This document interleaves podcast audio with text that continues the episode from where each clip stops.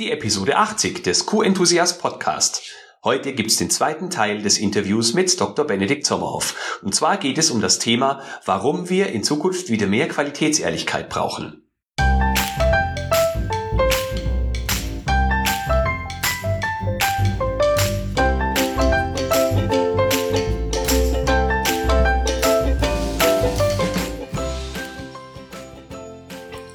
Ein enthusiastisches Hallo und willkommen zu einer neuen Podcast-Episode.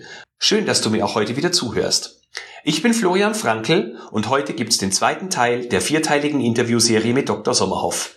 Es geht darum, warum wir in Zukunft wieder mehr Qualitätsehrlichkeit brauchen.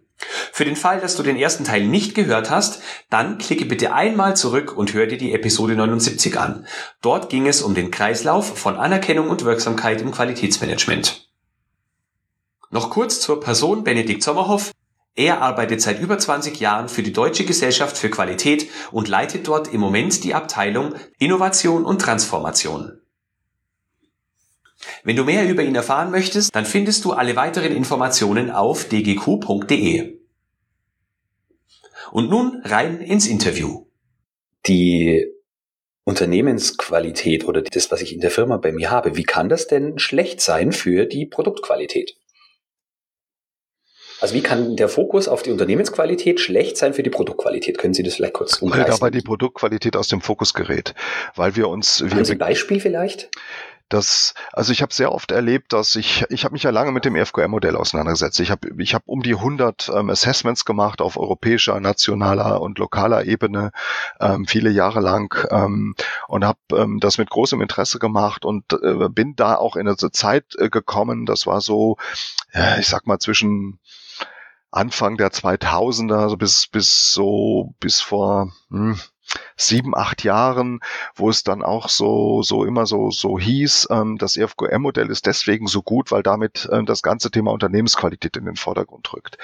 Ich habe dann aber zunehmend die Sorge bekommen und, und auch die Unsicherheit bekommen, Mensch, äh, wir verlieren den Fokus auf die Produktqualität.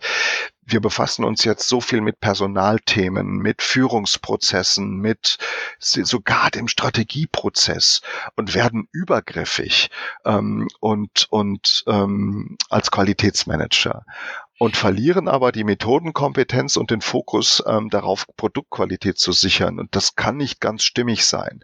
Also mhm. wir müssen in einem Führungskollektiv, in einem Unternehmen, wo es unterschiedliche Spezialisierungen gibt, jetzt so auf der zweiten Ebene, wo jemand eine besondere Kompetenz hat bezogen auf Personal, bezogen auf die Zusammenarbeit mit den Kunden, ja, bezogen auf die Öffentlichkeit, ja, äh, sei es jetzt die Öffentlichkeitsarbeit, Personaler, ähm, ähm, Vertriebsleute, Marketingleute, da haben wir halt eine besondere ähm, Kompetenz zum Thema Qualität, aber bezogen auf die Produktqualität. Und das, mhm. die ganze, das ganze Thema Unternehmensqualität, systemische Qualität, die können wir nur gemeinsam mit den anderen herstellen. Da haben wir nicht mhm. den Hut auf. Da hat eigentlich die Geschäftsführung den Hut auf, aber weil man da sehr viel Fachwissen muss, muss man eben diese Spezialisten für Personal, für Vertrieb, für Marketing und eben auch für Qualität hinzuziehen. Wie passt das zu diesem Ansatz, dass man sagt, der moderne Qualitätsmanager ist Organisationsentwickler. Das ist ja ein Stück weit weg von dem, von, von der, also wenn ich, wenn ich Unternehmensentwickler bin, dann ist das ja genau diese Unternehmensqualität, an der ich arbeite und nicht die Produktqualität. Ja, das ist ja etwas, was ich selber seit 2012 sehr stark propagiert habe. Und das in 2013 haben wir dazu auch den Fachkreis QM und Organisationsentwicklung gegründet. Ähm, ich halte es nach wie vor für sinnvoll, darauf zu schauen, kann es jetzt aber nochmal ähm, aktualisiert auch, auch noch mal ein bisschen anders betrachten. Ich fange erstmal damit an, warum haben wir das gesagt und in die Richtung gearbeitet. Ähm, wir haben ja nicht nur gesagt, der Qualitätsmanager muss ähm, mehr organisationsentwicklerisch äh, arbeiten, sondern wir haben ja gesagt, wir, wir brauchen beides. Ähm, mhm. Wir brauchen die, äh, die am Produkt und am Prozess arbeiten, um die Produktqualität abzusichern. Und die nennen wir Qualitätssicherer und äh, das, was sie tun, nennen wir Qualitätssicherung. Übrigens abweichend von vom Sprachgebrauch, der damals 2012 in der Literatur vorherrschte.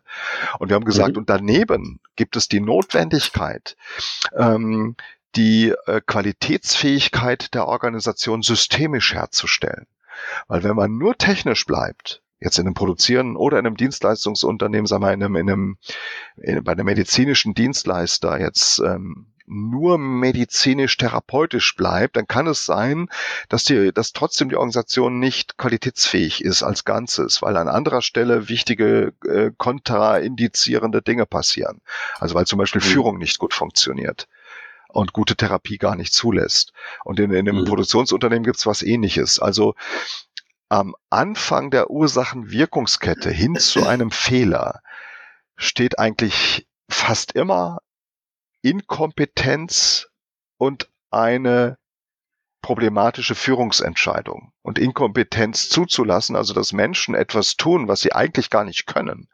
Das ist ja im Prinzip auch wieder eine problematische Führungsentscheidung. Das müsste ja Führung erkennen, mhm. sehen und beheben. Wenn ja. man also nur technisch bleibt und sagt, wir haben hier ein Materialproblem und deswegen kommt es zu einem Oberflächenproblem beim Produkt, das zum Kunden geht, und man löst das Materialproblem auf einer technischen Ebene, hat aber gar nicht erkannt, dass die Führungsentscheidung, den Einkauf so zu incentivieren, dass, dass ein Einkäufer dafür belohnt wird, wenn er Einkaufskosten reduziert, koste es, was es wolle. Das heißt, er kauft ein alternatives Material, das sogar innerhalb der Spezifikation liegt, das aber sofort und von Beginn an ähm, Probleme in der Produktion macht, die zu diesem Oberflächenfehler äh, führen. Und man kann jetzt mit hohem mhm. technischen Aufwand das wieder kompensieren, die Spezifikation anpassen und dafür zu sorgen, dass das bei dem neuen Lieferanten nicht passiert. Unterm Strich ist kein Geld gewonnen, es ist viel, es sind viele Fehler entstanden, es ist viel Geld verbrannt worden und ich komme nur systemisch dran. Ich kann nur sagen, hey, Obacht, wir haben ein Problem, unsere Incentivierungssysteme sind hochgradig riskant, weil sie Fehlanreize setzen dafür, äh, die im Ergebnis zu mangelhafter Produktqualität führen. Das heißt, mhm. ich muss Menschen in der Organisation haben, die das systemisch verstehen und dass sie das systemisch adressieren können. Und das zu tun, ist Organisationsentwicklung. Mhm. Ähm, ich so. sehe da in manchen Unternehmen das Problem, dass da der Qualitätsmanager in der Rolle ist, dass er sich in diesen Kreisen, wo es um diese Führungs- und ja. Strategiethemen ist, gar nicht aufhält. Ja, das könnte okay sein, wenn er ein guter, er oder sie eine gute Qualitätssichererin ist und andere mhm. diese systemische Aufgabe gut lösen. Dann ist es okay, wenn die mhm. Qualitäter da gar nicht dabei sind. Ähm, und, und jeder muss für sich entscheiden, bin ich eher dort unterwegs oder eher dort unterwegs. Beides muss gemacht werden. Unsere Erfahrung ist, es gibt nicht die eierlegende Wollmilchsau, die beides gleich gut macht. Okay. Ja, also die Leute, die also ganz äh, tiefes Wissen über Material und Prozesse haben und dieses Ingenieurwissen in der produzierenden Organisation, dieses ärztliche Wissen im Krankenhaus haben für gute Qualitätssicherung, ähm, sag ich mal, am Produkt und am Patienten ähm, und gleichzeitig dieses, diese Kompetenzen haben, um systemisch organisationsentwicklerisch zu arbeiten. Das, das haben nur ganz wenige Menschen. Das ist so eine Entweder-Oder-Geschichte. Also ich brauche ja, dafür unterschiedliche. Haben, ich, können, sorry. Ja. Ich glaube, diejenigen, die das können und haben, die können nicht beide Perspektiven gleichzeitig haben, sondern in dem Augenblick, wo sie in den Helikopter steigen und nach oben fliegen und QM Aufgaben oder äh, strategische Dinge bearbeiten, können sie das Detail nicht mehr im Blick haben. Ja, es ist nicht schlüssig, beide Rollen gleichzeitig einzunehmen. Und da fehlt es auch oft, also die Typen sind unterschiedlich, die man für das eine und das andere braucht. Und die Kompetenzen mhm. sind unterschiedlich. Deswegen haben wir okay. gesagt, es ist sinnvoll, das zu unterscheiden und für sich selbst klar zu klären. Bin ich eher der Qualitätssicherer? Und das ist okay, wenn ich das bin, weil das wird gebraucht mit einem starken Produktfokus. Oder bin ich eher der systemische Qualitätsfähigkeitshersteller auf organisationsentwicklerischer Ebene?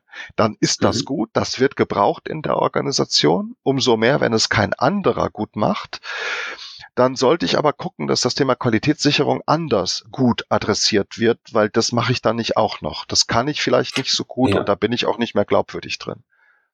Muss ich das sagen als Qualitätsmanager oder muss mein Chef wissen, welche von den beiden Perspektiven wird im Unternehmen gebraucht und dementsprechend muss er meine Position so besetzen, dass entweder ja. die QS oder die QM-Brille besser ist. Idealerweise klärt die Führungs, das Führungskollektiv, also die Leitung, den Bedarf für das eine und für das andere und klärt, wer von uns kann diese Rolle und wer von uns soll diese Rolle einnehmen.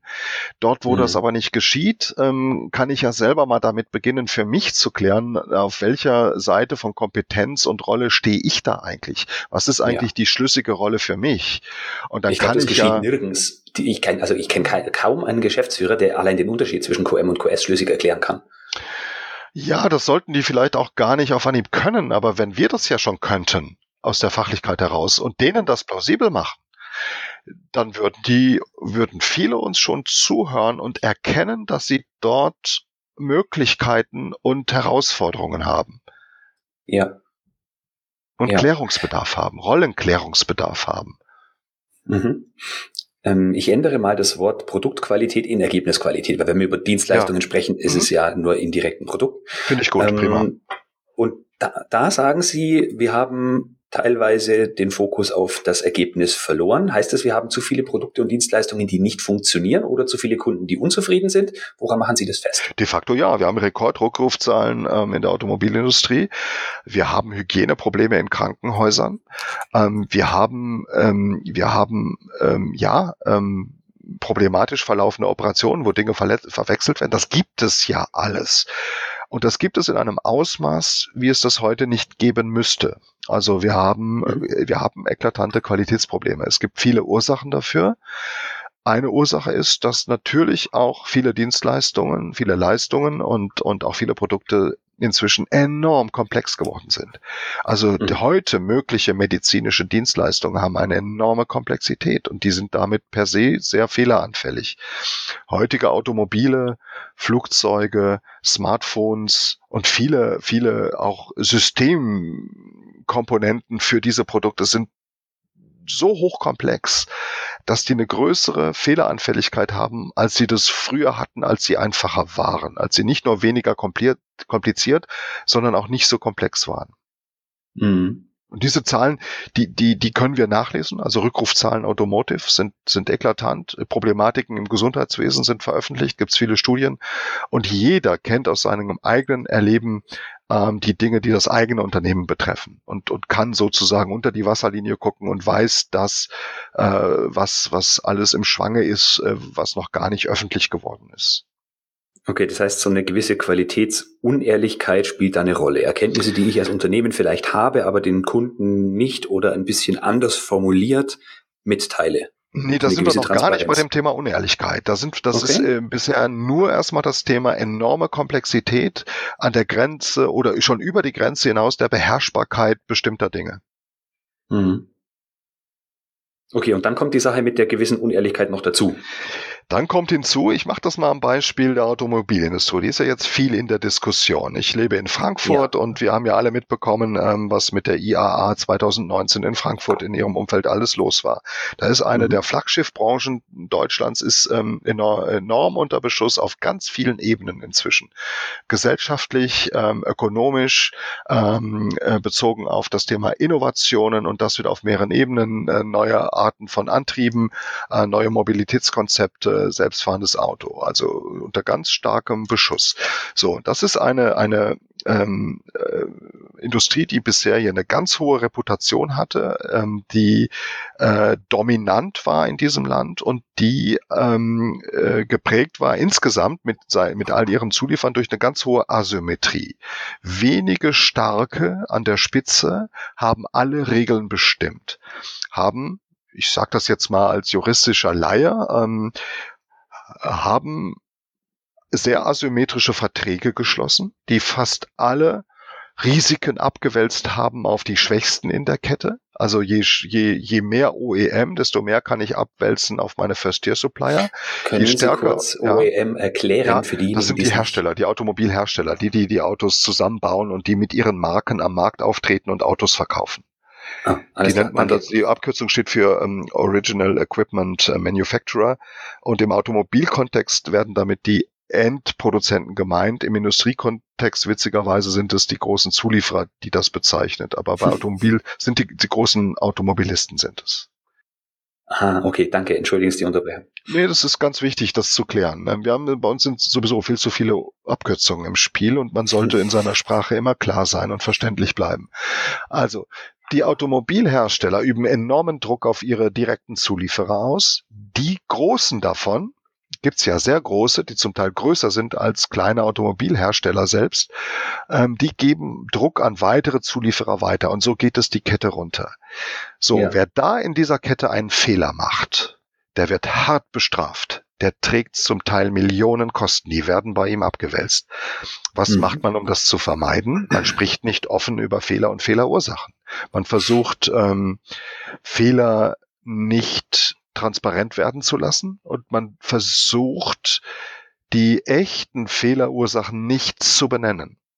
Und äh, mhm. deswegen meine Behauptung, da gibt es dann auch 8D-Reports, äh, in denen Pseudofehler beschrieben werden und für die Pseudo-Ursachen genannt werden, die aber derart sind, dass das Unternehmen dafür nicht haftbar gemacht werden kann.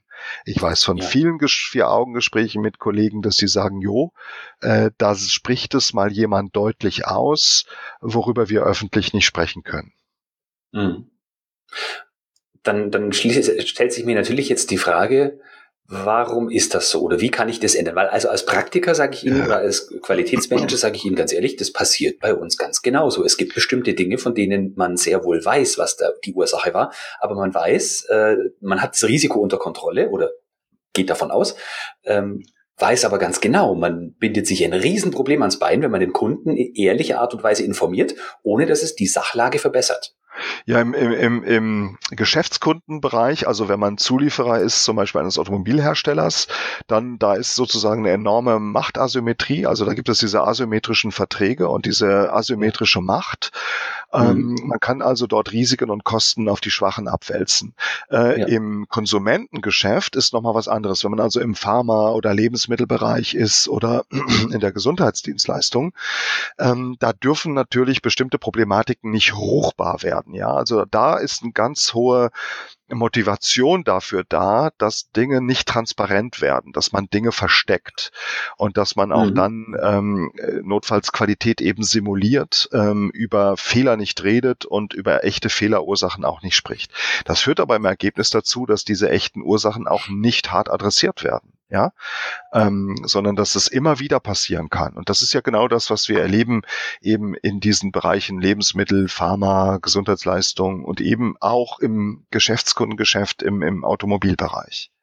Okay, dann äh, gehe ich jetzt nochmal einen Schritt zurück. Ich kann nachvollziehen, was Sie gesagt haben. Das impliziert aber ein Stück weit, dass Sie davon ausgehen, der Kunde, also ein Schritt höher, ist derjenige, der das Problem in letzter Konsequenz löst. Wenn ich aber davon ausgehe, ich kann das Problem intern lösen und sagt dem Kunden was, was ganz nah an der Wahrheit vorbei ist. Er ist erstmal in Sachen Stellungnahme zufrieden. Produkt wird in Zukunft dann wieder besser sein, aber ich habe nicht zu 100 Prozent das gesagt, wie es war. Auch das sehen Sie problematisch oder wo würden Sie eine Grenze sehen? Ich sehe das problematisch, weil wir dadurch immer wieder ähm, äh, nicht an die echten Fehlerursachen rangehen. Also ähm, es ist sogar so, dass äh, dort, wo ja schon eine Projektzusammenarbeit stattfindet zwischen zum Beispiel ähm, ähm, Endhersteller, sage ich jetzt mal branchenneutral, und seinen großen und deren kleineren Zulieferern. Man arbeitet ja schon gemeinsam im Projekt. Man steht unter enormem Zeitdruck und jetzt werden Probleme erkennbar. Ja, ähm, so es gibt eine ganz große, ähm, ganz große ein Anreiz dafür, diese, diese Probleme nie öffentlich anzusprechen diese, mhm. die nie zu verschriftlichen, die nie zu adressieren. Weil wer das tut, wer damit beginnt, ähm, der zieht den schwarzen Peter. Der macht der personalisiert sich zum Problem für alle anderen. Deswegen versuchen alle, das miteinander unter der Decke zu halten. Das ja. gelingt aber nur temporär und dann irgendwann äh, fliegen dann diese Zeitbomben hoch und dann gibt es diese mhm. riesen Rückrufaktion und jeder wundert sich, wie konnte das nur passieren? Wie konnte das so weit eskalieren?